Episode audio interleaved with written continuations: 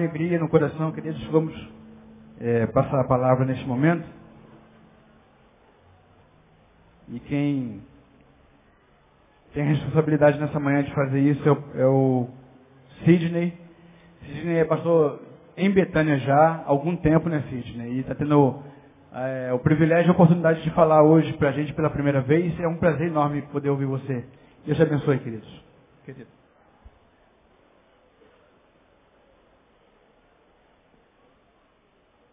Bom dia. A paz do Senhor Jesus para toda a igreja. É com muita alegria e temor Senhor que assumimos essa tribuna, local de onde a bênção do Senhor é proferida sobre a vida de tantos, sobre a vida de milhares, não só nesse lugar, mas nesse mundo afora. E é isso uma grande responsabilidade para todo aquele que sobe aqui para trazer o recado de Deus. É, chegamos, eu e minha família, aqui em Betânia em fevereiro. Saímos de um ministério, não era pastor presidente, era um dos pastores auxiliares. E Deus começou a nos incomodar para que saísse. E não víamos a possibilidade, é, não conseguíamos entender muito bem. E Deus foi falando cada vez mais forte, cada vez mais forte. Até o momento que Deus disse, saia como Abraão. E eu fiquei tentando entender aquela, aquela fala de Deus. E Deus veio me fala, para uma terra que eu te mostrarei. E eu não tinha noção para onde iria. Depois, então, com, com minha esposa, começamos a orar, pedir a direção de Deus e vamos visitar algumas igrejas para poder ver qual é a direção de Deus. Qual foi a primeira igreja que nós visitamos? Betânia. Qual foi a segunda? Betânia. E a terceira?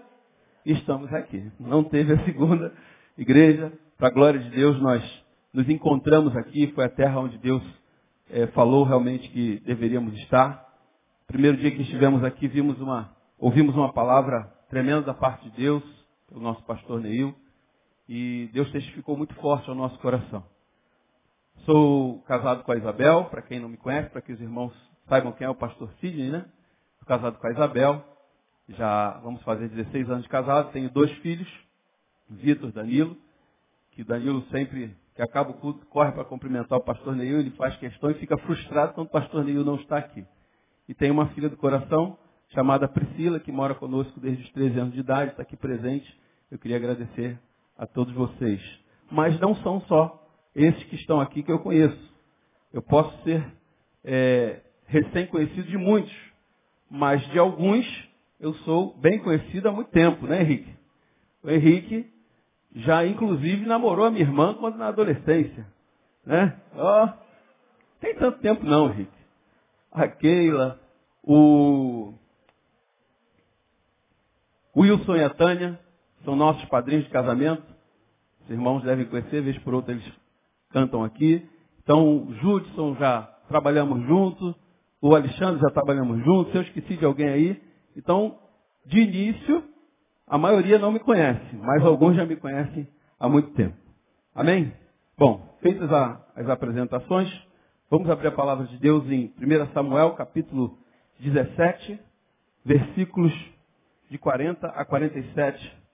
E eu tomo esse texto como, como base, mas nós não vamos ficar presos somente a esse texto. Eu quero que você mantenha a sua Bíblia aberta, porque nós vamos estar passeando por algumas passagens. E diante dos meus estudos na palavra, eu descobri, irmãos, que existem algumas coisas que acontecem na vida que a gente não consegue explicar muitas vezes. Mas eu descobri dentre essas coisas que existe um gigante que Deus não pode derrotar. Existe um gigante que Deus não pode derrotar. Você crê que existe um gigante que Deus não pode derrotar? Pastor, a primeira vez que sou prega, já vem falar heresia aqui. Deus pode todas as coisas. Sim, Deus pode todas as coisas, mas você vai entender. Existe um gigante que Deus não pode derrotar. Nós vamos ver isso aí. Eu escolhi essa passagem como texto base. 1 Samuel 17, 40, 47. Diz assim. E tomou o seu cajado, os irmãos conhecem bem a passagem, a passagem que Davi enfrenta Golias, né? E tomou o seu cajado na mão, escolheu para si cinco seixos do ribeiro e pô-los no alforge de pastor que trazia, a saber, no surrão, e lançou mão da sua funda e foi chegando ao filisteu. O filisteu também veio em sua, e se vinha chegando a Davi, e o que lhe levara o escudo ia diante dele. E olhando o filisteu e vendo Davi, o desprezou, porquanto era jovem, ruivo e de gentil aspecto. Disse, pois, o filisteu a Davi, sou eu algum cão para tu vires a mim com paus? E o filisteu amaldiçoou a Davi, por quem? Pelos seus deuses. E disse mais o filisteu a Davi, vem a mim e dar-te-ei a tua carne às aves do céu e às bestas do campo. Davi, porém, disse ao filisteu, Tu vens a mim com espada e com lança e com escudo, porém eu venho a ti em nome do Senhor dos Exércitos, o Deus dos Exércitos de Israel, a quem tens afrontado. Hoje mesmo o Senhor te entregará na minha mão e ferir-te-ei e te tirarei a cabeça e os corpos do arraial dos filisteus. Darei hoje mesmo as aves do céu e as bestas da terra, e toda a terra saberá que há Deus em Israel. E saberá toda esta congregação que o Senhor salva, não com espada, nem com lança, porque do Senhor é o quê? Porque do Senhor é a guerra, e ele vos entregará na nossa mão. Somente até aí. Mas mantenha sua Bíblia aberta. O gigante que Deus não pode derrotar. Pergunta para o irmão aí do seu lado, eu só vou te pedir essa colaboração. Você acredita que existe algum gigante que Deus não pode derrotar? Pergunta para ele aí. Agora o irmão responde para ele, sim ou não? Eu acho que você vai dizer que não. Até o final vamos ver se existe o gigante que Deus pode derrotar ou não. Bom, essa passagem é uma passagem bem conhecida dos irmãos, em que Davi enfrenta Golias, vence Golias e escreve o seu nome na história, e nós estamos hoje aqui, séculos e séculos depois, tocando nesse assunto. Ali, nessa história, tinha o gigante Golias.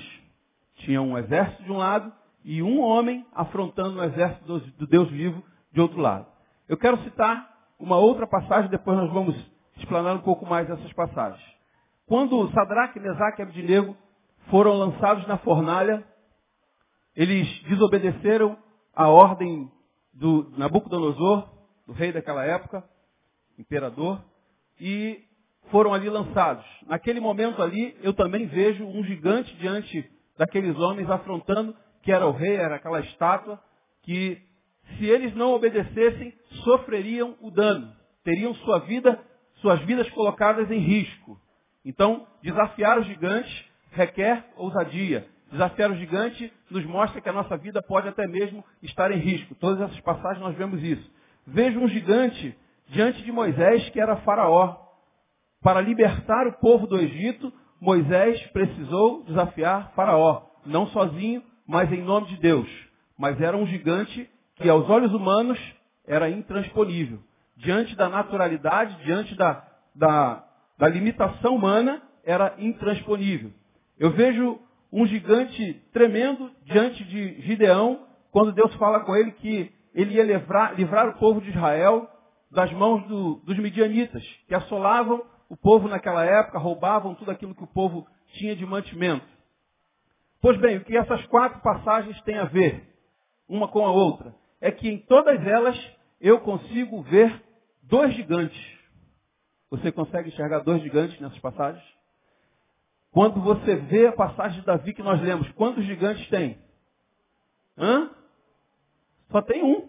Você só vê um na passagem, mas eu enxergo dois. Como é que você enxerga dois? Nós vamos ver. Nós vamos ver, vamos ver se até o final você consegue enxergar dois comigo. Agora, eu quero, antes de, de explanar o, o segundo gigante, eu quero dizer que para vencer os gigantes que estão diante de nós, nós precisamos normalmente de um fator motivador. Você concorda? Você concorda que Davi não venceu o gigante simplesmente porque ele queria aparecer? Tinha algo por trás?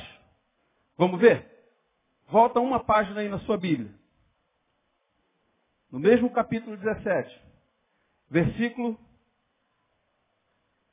25.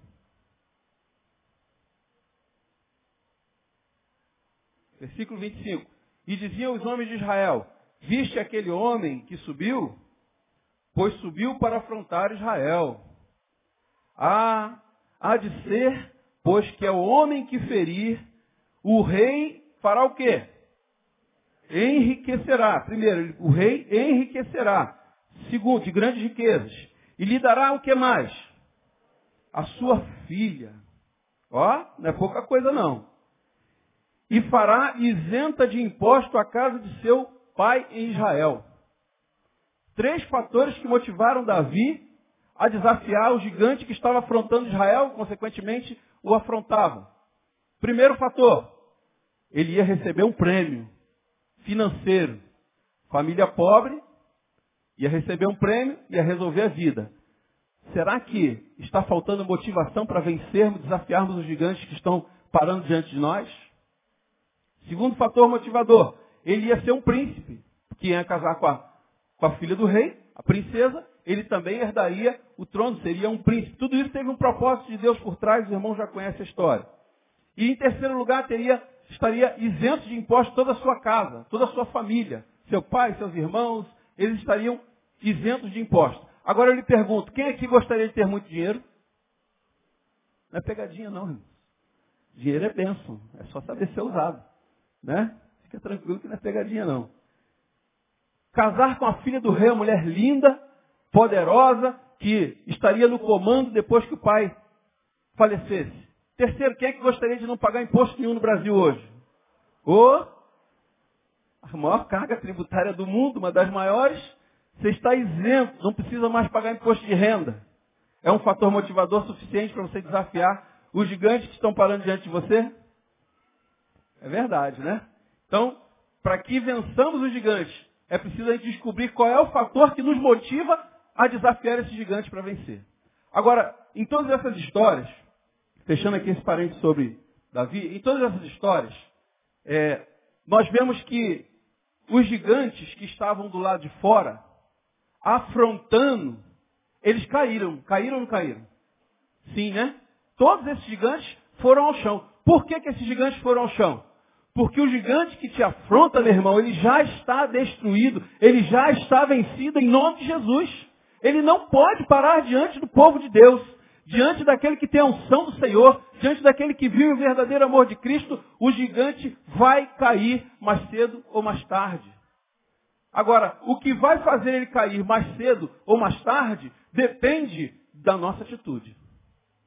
Agora eu vou revelar para você qual é o segundo gigante que eu vejo. Antes eu vou fazer uma pergunta. Naquele povo de Israel que estava ali, sendo afrontado por Golias, quantos soldados que estavam ali presentes poderiam derrubar aquele gigante? Quem ouve? Tinha um exército inteiro. Saul também estava ali. Vários homens de guerra. O gigante vinha durante 40 dias. Descia o vale, afrontava Israel, afrontava o Deus de Israel. Quantos soldados que estavam naquele exército seria capaz de derrotar o gigante? Hã? Todos. Todos. Você concorda comigo? Que qualquer um soldado daquele ali tinha a capacidade de derrotar o gigante? Sim ou não? Agora, quando eles olharam para o tamanho do homem, opa, surgiu o segundo gigante, que é o que eu quero revelar para você agora. É o gigante que estava dentro deles. Um estava do lado de fora, afrontando, e o outro do lado de dentro. Qual era o gigante que estava do lado de dentro de todos os homens daquele exército? O medo. É ou não é um gigante dentro de nós o medo, irmãos? Quando vem uma situação difícil, o que é que surge? Medo. Quando vem uma situação adversa, o que é que surge? Medo. Agora o medo vem dentro por causa da situação externa. Quando a situação do lado de fora aperta, no caso aqui o exército que estava sendo afrontado por Golias, o gigante que estava dentro deles aflorou. Eu não vou. Ele vai arrancar minha cabeça. Ele vai me matar. Ele vai me destruir. E aí vem a covardia no exército do Senhor. Qualquer um daqueles homens poderia derrubar Golias. Qualquer um deles poderia destruir Golias. Simples como Davi fez. Por que, que foi Davi? Ah, pastor, porque tinha um plano de Deus. Não, porque ele venceu o que estava dentro. Ele buscou o fator motivador. Qual é o motivo que eu vou enfrentar esse gigante? À toa eu não vou. Bom, tem um motivo. Então, eu vou pegar esse motivo, vou mirar a testa do gigante, mas o motivo estava por trás do gigante. O motivo estava por trás. Talvez você saia daqui hoje procurando qual é o gigante que você tem que destruir, né? Começa a pensar aí no motivo que te faz ir de encontro a esse gigante. Agora, para você vencer esse gigante que tem afrontado, eu não sei qual é o gigante que te afronta. Eu sei aqueles que me afrontam e que eu tenho que lutar dia após dia contra eles. Dia após dia, Golias descia no vale e fazia o quê? Afrontava. É diferente comigo e contigo? É diferente na nossa vida quando você levanta cada dia e você enxerga os gigantes que estão do lado de fora de você, que você tem que enfrentá-los. E aí a atitude que você levanta para poder enfrentar esse gigante, primeiro você tem que derrotar o que está onde? Dentro de você. Derrotar o medo. Que te restringe de receber e ver o quê? A glória de Deus que está por trás da vitória quando você vence. Então, para derrotar o gigante que está do lado de fora te afrontando, meu irmão, primeiro você tem que afrontar o que está dentro. Tem que destruir o que está dentro. Desafie ele. O medo, ele, na maioria das vezes, ele é uma ilusão. Ele vem em você, mas se você sabe que está com o Senhor dos Exércitos, pode ter certeza que a vitória é sua. Amém? A vitória é sua. Vencer o gigante não é para qualquer um. Vencer o gigante é para aquele que tem coragem. É preciso vencer o gigante do medo para poder vencer o gigante que está do lado de fora. Agora, o gigante que fica dentro de nós, afrontando dia após dia, é só o medo? Ou existem outros? Existem outros. Cada um tem o seu, já falei. Eu não sei qual é o seu, sei qual é o meu. Talvez o seu gigante seja a vergonha. Deus quer te usar mas a vergonha não permite que Deus te use como Ele quer. Limita o poder de Deus. Quantas vezes limitamos o poder de Deus? Por causa, por conta dos gigantes que estão dentro de nós. Achamos que Deus não pode fazer. Na verdade, Deus pode. Nós é que estamos limitando aquilo que Deus pode. E aí eu respondo para você a pergunta e lhe mostro que existe um gigante que Deus não pode derrotar. Dentre todos esses que eu vou citar aqui, medo, vergonha, timidez, é, incredulidade, covardia, tudo isso está onde? Dentro de você, sim ou não? Dentro de mim também. Agora, quem é que tem que derrotar esse gigante? É Deus? Hã? Quem é? Eu. Fala assim, eu tenho que derrotar esse gigante. Que está dentro de mim me afrontando. Eu tenho que derrotar o gigante para ver a glória de Deus. Eu tenho que derrotar o gigante que me afronta para que eu possa viver conforme Deus quer. Pastor, você tem respaldo bíblico? 1 João capítulo 4, versículo 18. Vamos ver lá? Um versículo só. 1 João capítulo 4, 18.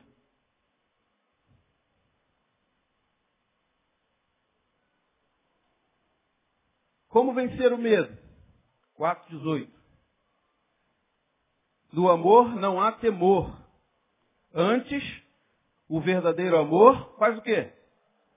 Lança fora todo medo. Porque o temor ou medo tem consigo a pena e o que teme não é perfeito em amor. Meu irmão, se você quer viver o verdadeiro amor de Cristo, Deus não vai atender o seu pedido. Senhor, tira de mim o medo. Vai morrer pedindo para Deus tirar o medo de você. Ele não vai tirar. Sinto lhe decepcionar. Esse gigante Deus não pode destruir. Mas ele não pode não é porque ele não tem poder, meu irmão. Ele não pode porque não é responsabilidade dele destruir. Se você colocar o poder de Deus, ele pode? Pode. Mas ele não vai invadir o seu livre-arbítrio. Deus chama a humanidade desde o início quando Deus criou o homem, ele chamou o homem para quê? Para parceria. Deus chamou o ser humano para parceria. Deus não faz nada sozinho. Deus não faz nada sozinho. O que Deus faz, Ele chama eu e você. Para compartilhar com Ele da obra dele. Sim ou não? Você entende? Que Deus não faz nada sozinho. Ele pode fazer, mas não faz. Quando aquele gigante que afrontou lá Israel, ou aqueles que foram para a fornalha, ou Gideão, nós vamos ver já, já já sobre Gideão, Deus podia tirar aquilo rapidamente? Podia. Não podia? Por que então que ele chamou para participação um ser humano? Porque ele quer compartilhar conosco as vitórias que ele tem. Ele quer compartilhar comigo e contigo a obra que ele tem a realizar nesse planeta. Aí a pergunta que eu faço para que possamos refletir: temos desafiado esses gigantes para poder completar a obra que Deus tem na nossa vida? Ou a obra de redenção que Ele tem para a sua igreja? O verdadeiro amor lança fora todo medo. Tem pessoas que têm medos e carregam isso durante a vida inteira. E vivem uma vida frustrada. Vivem uma vida apática. Porque não conseguem vencer o medo. E oram, jejuam, sobe monte, desce monte, faz vigília, faz tudo. Senhor, tira de mim o medo. Tira de mim a covardia. Tira de mim a vergonha. Deus não vai lhe atender. Você que tem que lançar fora. Foi o que a Bíblia disse? Não é Deus quem vai tirar o medo de você, é você que tem que lançar fora. Eu lanço fora o medo. Para que Deus então possa operar em mim através de mim. Você está disposto a lançar fora o medo hoje? Amém? Gigante da timidez. O verso 47 que nós lemos diz que do Senhor é a guerra. A guerra que está do lado de fora, ela já está consumada. Quando foi consumada a guerra? Quando foi decretada a sua vitória eternamente? Na cruz do Calvário. Na cruz Jesus decretou a minha e a sua vitória. Agora eu preciso tomar posse dela. Naquele momento ali, Davi olhou, olhou para o fator motivador, o que vem depois do gigante. Bom, se Deus é mais poderoso do que esse gigante, então é só eu ir. Só falta eu me colocar na mão de Deus para que Deus realize aquilo que Ele quer realizar. Agora eu lhe faço uma pergunta. Você acha que Deus está procurando nos dias de hoje, aqui, em mim e você, os Davis de nossos dias, para que Ele possa derrubar os gigantes que estão diante da igreja, estão diante de mim, que estão diante de você? Sim ou não? Deus está procurando você, meu irmão. Deus está procurando a mim. Os gigantes estão aí. Precisamos fazer a diferença em um mundo de gigantes que estão afrontando a igreja dia após dia. E antes os gigantes eram só externos. Agora os gigantes são internos também. Muitos estão dentro das igrejas. Eu louvo a Deus pela vida dessa igreja. Não preciso falar, os irmãos sabem qual é a linha e o que tem se pregado aqui. Os irmãos não têm noção do que tem acontecido aí fora. O pastor Neil fala que ele tem visitado, que ele tem visto muitas igrejas num caos em que o Deus tem sido mais mamon do que o próprio Deus, em que se cultua mais o dinheiro do que a Deus dentro do culto. Isso é uma realidade. Os gigantes entraram dentro das igrejas para poder destruir. Mas isso é um outro assunto, um outro sermão. Tem um gigante da limitação de si mesmo. Quantas vezes deixamos de receber de Deus a vitória porque limitamos a nós mesmos. Isso acontece com você? Ou só acontece comigo? Lute contra si mesmo. Provérbios capítulo 16, versículo 32. Eu busquei duas versões diferentes. Diz assim, ó. Melhor é o longânimo do que o valente, e o que governa o seu espírito do que o que toma uma cidade. Versão da linguagem de hoje. Mais vale a paciência do que ser valente. É melhor saber controlar a si mesmo do que conquistar cidades inteiras. Bíblia Shed, melhor é o longânimo do que o herói da guerra.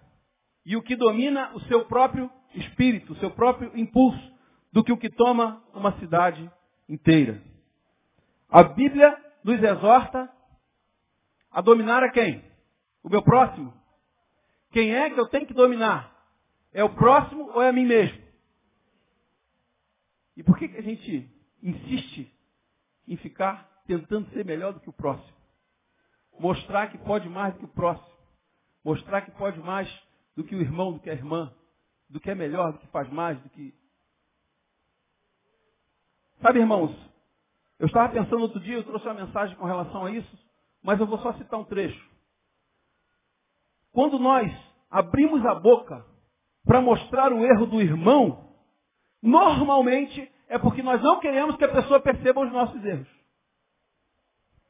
Quando eu aponto para aquele que está ao meu redor, para o meu próximo, seja ele quem for, eu estou de uma forma consciente ou inconsciente tentando encobrir as minhas limitações, as minhas dificuldades, os meus erros consciente ou inconsciente, antes de você olhar para o erro do irmão, para a limitação do irmão, para a dificuldade do irmão, para o que ele está fazendo de errado ou certo, olha para si. Domine o seu próprio espírito. É o que a Bíblia diz. É o que a palavra diz. O gigante da limitação de si mesmo é quando você diz, eu não posso. Não consigo, pastor. Já tentei, durante anos da minha vida, vencer isso e não consigo. Já pedi a Deus, já orei, já jejuei, mas quem é que tem que lançar fora? Hã? Eu. Diz assim, eu tenho que lançar fora. Todo medo. Toda covardia. Toda limitação de mim mesmo.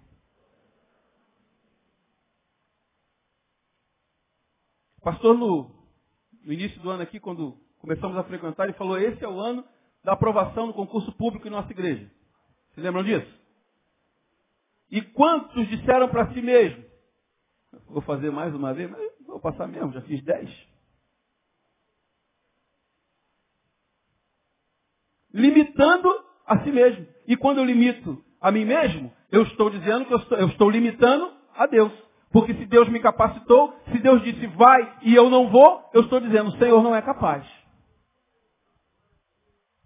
Eu estou dizendo, o Senhor não é capaz de realizar através de mim. Agora imagine se Davi pensasse dessa forma. Eu sou pequeno, ele é grandão.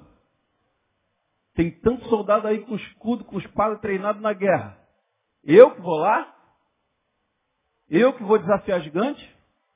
Mas ele foi ciente de que na frente dele tinha o Senhor dos exércitos, o general dos generais, o Senhor dos senhores, era ele que ia derrubar o gigante. Ou você acha que foi a pedrinha que derrubou o gigante? Ou foi a força que os anjos colocaram naquela pedra? Para que o gigante tombasse? E diga-se de passagem, na época as armaduras incluíam o capacete. Ele acertou a pedra onde? As testas eram protegidas. A pedra atravessou o capacete para acertar a testa do gigante. Isso é força humana, irmão. Foi o homem que lançou a pedra, mas quem acertou a pedra já não era mais o homem. Já tinha a mão de Deus impulsionando aquilo ali para derrubar aquilo que estava diante dele. Quando você dá o primeiro passo, o segundo quem dá é o Senhor por você, meu irmão. Você só precisa dar o primeiro. Os outros quem vai dar é o Senhor. Se Deus prometeu, Ele vai cumprir, está aqui na palavra. Porque Ele é fiel e Ele não mente. O Senhor é fiel. Agora, quando eu limito, Deus vai realizar? Não vai realizar. Porque eu não consigo dar o primeiro passo. Quem está disposto a dar o primeiro passo nessa manhã? O verdadeiro amor lança fora todo medo a limitação de mim mesmo. me faz incapaz de receber aquilo que Deus tem para mim. Deus tem buscado uma igreja que desafia os gigantes. Mas para desafiar os gigantes que estão do lado de fora, é preciso a gente vencer primeiro os gigantes que estão dentro. Deus não faz nada sozinho. Deus chamou você e eu para uma parceria. Deus chamou-nos para poder compartilhar. E quando nós não fazemos isso, quando nós não colaboramos com Deus, nós estamos dizendo para Deus, Senhor, não é capaz de realizar. Quando eu digo que eu não sou capaz, eu estou limitando Deus. É por trás da história. Não é o que eu mostro, é o que está por trás da história. Agora vamos dar uma olhadinha lá em Gideão. Juízes. Qual era o gigante que afrontava Gideão? Nós vimos que o gigante que estava afrontando o exército de Israel era o medo. Era o principal ali. Agora, o gigante que estava afrontando Gideão. Vamos lá. Juízes capítulo 6, versículos 14 a 16. Me acompanha aí. Então o Senhor olhou para ele e disse, vai nesta tua força e livrarás a Israel da mão dos midianitas. Porventura não te enviei eu? Versículo 15. E ele disse, agora eu quero que você pare, nós vamos ler, eu quero que você analise como estava a cabeça desse homem, Gideão. A história vocês conhecem, estava malhando trigo no lagar e tal, o povo vinha, saqueava a comida deles. E ele disse, versículo 15, e ele disse, ai Senhor meu, com que livrarei Israel? Eis que a minha família é a mais pobre em Manassés. E além da minha família ser mais pobre, digo eu, agora vamos ler aí. Eu sou o menor na casa de meu pai.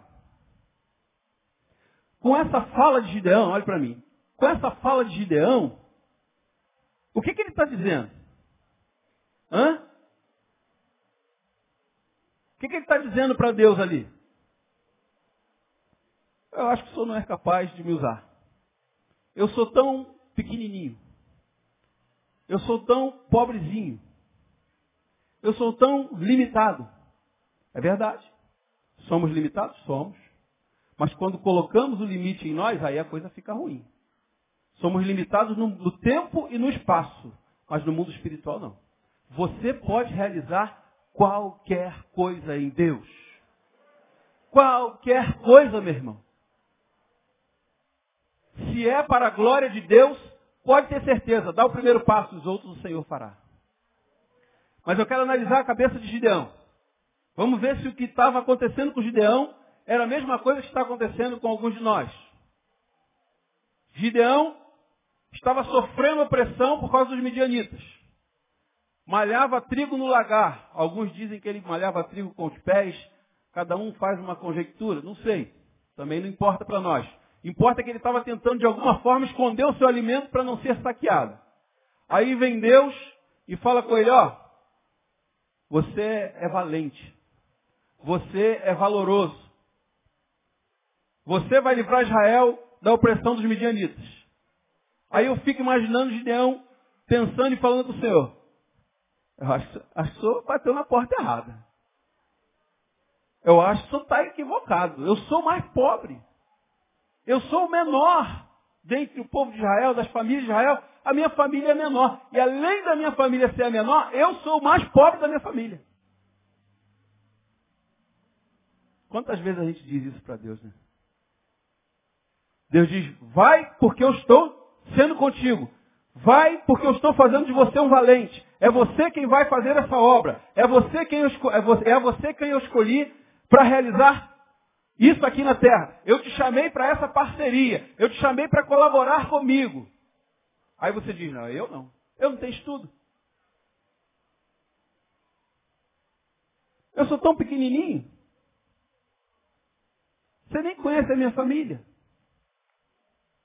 E aí a gente acaba colocando limites no que Deus quer realizar. Não limite o poder de Deus, meu. Se Deus te escolheu para alguma obra, abrace essa obra porque o Senhor é contigo. É Ele quem vai exaltar o nome dele, não o seu. Mas através de quem? De você e de mim. O gigante que afrontava Gideão era o gigante do complexo. Ele estava complexado. Você concorda que ele estava complexado?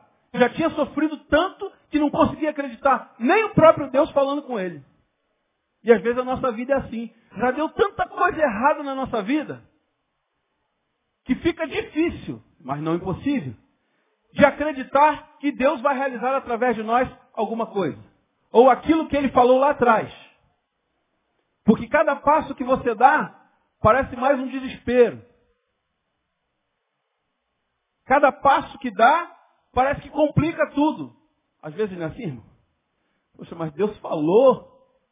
Deus falou que ia fazer e cada vez que eu avanço, complica tudo. Mas Deus falou que ia fazer e cada vez que eu dou um passo na direção do que Deus falou que ia fazer, a coisa enrola mais.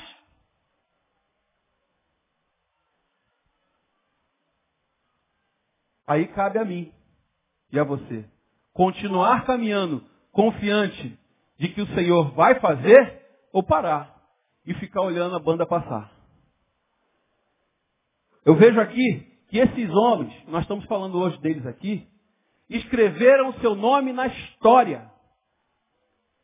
Séculos e séculos depois, nós estamos usando o exemplo deles para trazer a mensagem para o seu coração e para o meu coração. Deus está usando o exemplo deles para nós hoje. De que gigantes que estão diante de nós já estão derrotados, mas que precisamos vencer os que estão dentro de nós. Eles marcaram o seu nome na história da palavra.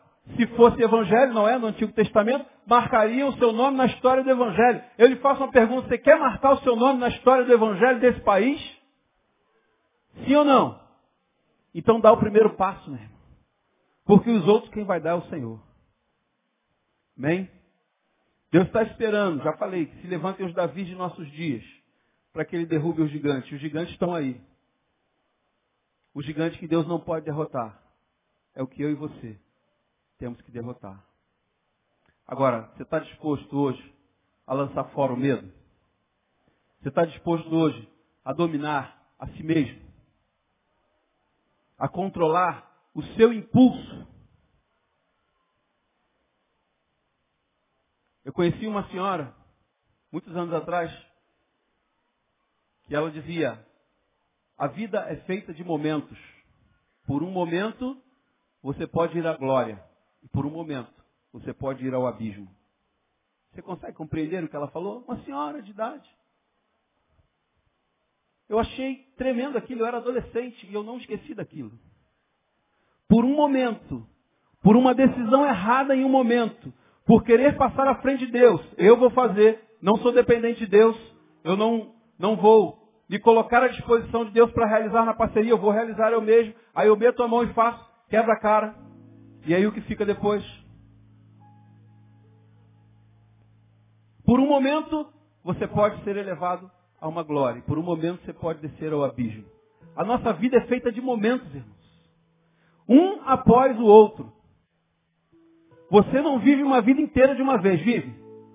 É um dia após o outro. E o dia é feito de momentos horas, minutos e segundos.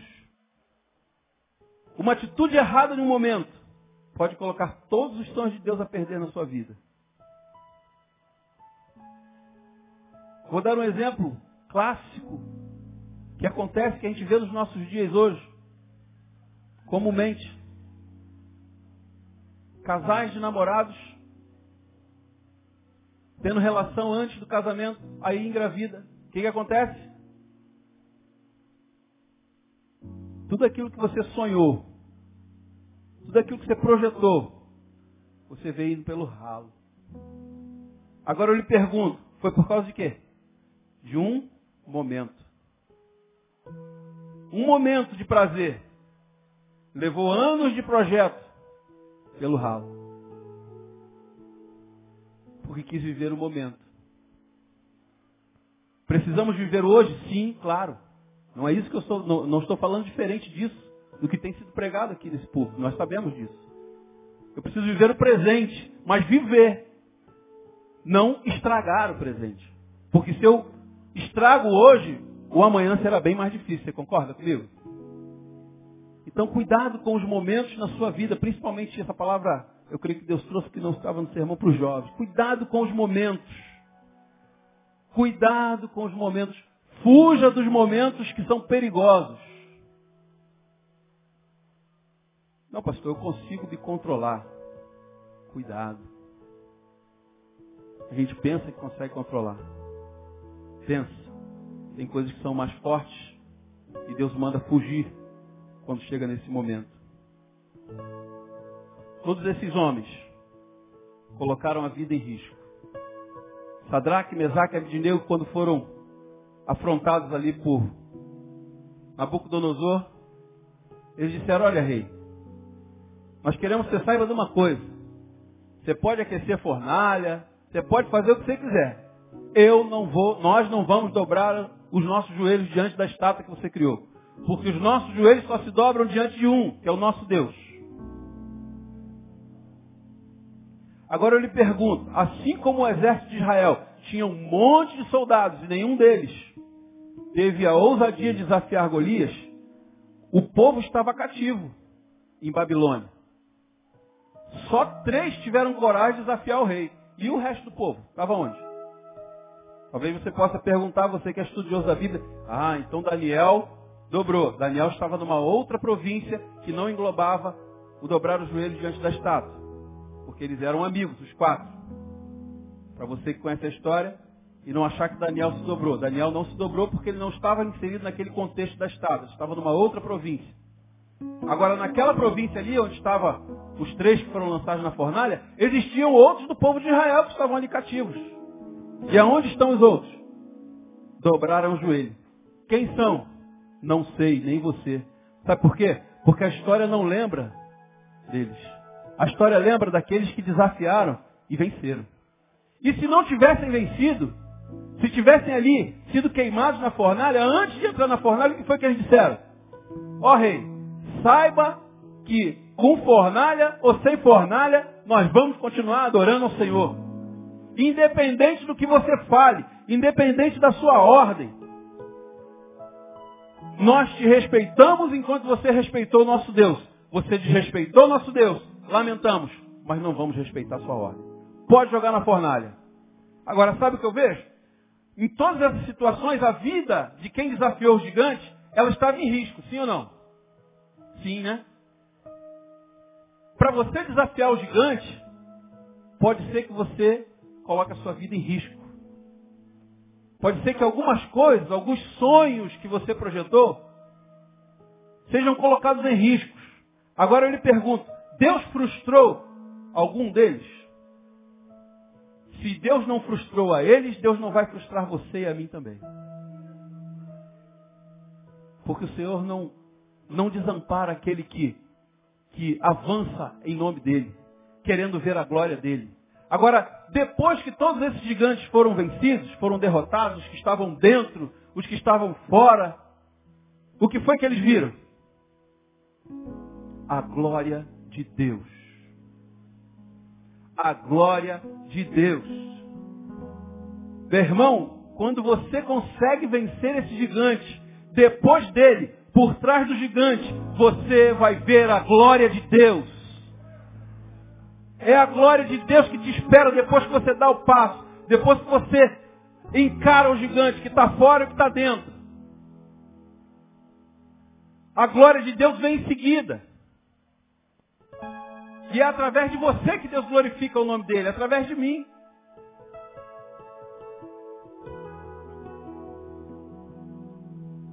Não limite o poder de Deus. Não deixe que o medo seja um gigante dentro de você. Não deixe que a covardia enterre os sonhos que você sonhou para a sua vida. E se você sonhou e com esses sonhos você quer glorificar o nome do Senhor, pode ter certeza que Deus vai realizar cada um deles. Agora, se o seu sonho é para você se exaltar, meu irmão, não sei se Deus vai realizar. Porque Deus não divide a glória dele com o homem. Deus não divide a glória dele comigo nem com você. A glória tem que ser dele. Você vai desfrutar das bênçãos? Sim. Mas a glória tem que ser do Senhor. Se o que você sonhou é para a glória de Deus. Já diz o louvor, Os sonhos de Deus jamais vão morrer. Se você sonha com os olhos de Deus, se você sonha para a glória de Deus, pode ter certeza, Deus vai realizar os seus sonhos. Se você lançar fora o medo, covardia e a vergonha, pastor, eu tenho tanta vergonha, eu sou tão tímido,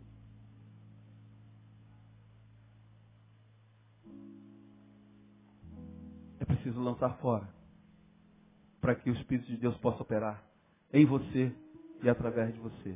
Vamos ficar de pé. Nós temos uma, uma máxima aqui na igreja, está escrito no site, está escrito sempre no boletim, reinando em vida. Reinando em vida. Essa tem sido, eu creio, a realidade de Betânia. Você crê nisso? Amém? Mas essa tem sido a sua realidade? Como coletividade, como corpo coletivo, como igreja, Betânia tem reinado em vida. Mas individualmente, a sua, a minha, essa tem sido a sua realidade? Reinar em vida? E quando a gente fala em reinar em vida, a nossa mente automaticamente leva para o lado financeiro. Não estamos falando de lado financeiro aqui. Nós estamos falando de todas as áreas da nossa vida.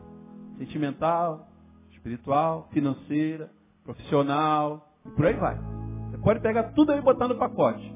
Você tem reinado em vida? Você individualmente, como parte desse corpo aqui, que está reinando em vida, que está escrevendo, sim, parte da história do evangelho desse país, você crê nisso? Você crê que Betânia está escrevendo parte da história do evangelho nesse país? Eu creio. Você crê que Betânia tem sido um referencial para muitos? Mas e você? Tem sido referencial para quem? Sabe, às vezes nós limitamos a nós mesmos em atitudes tão simples. Tão simples.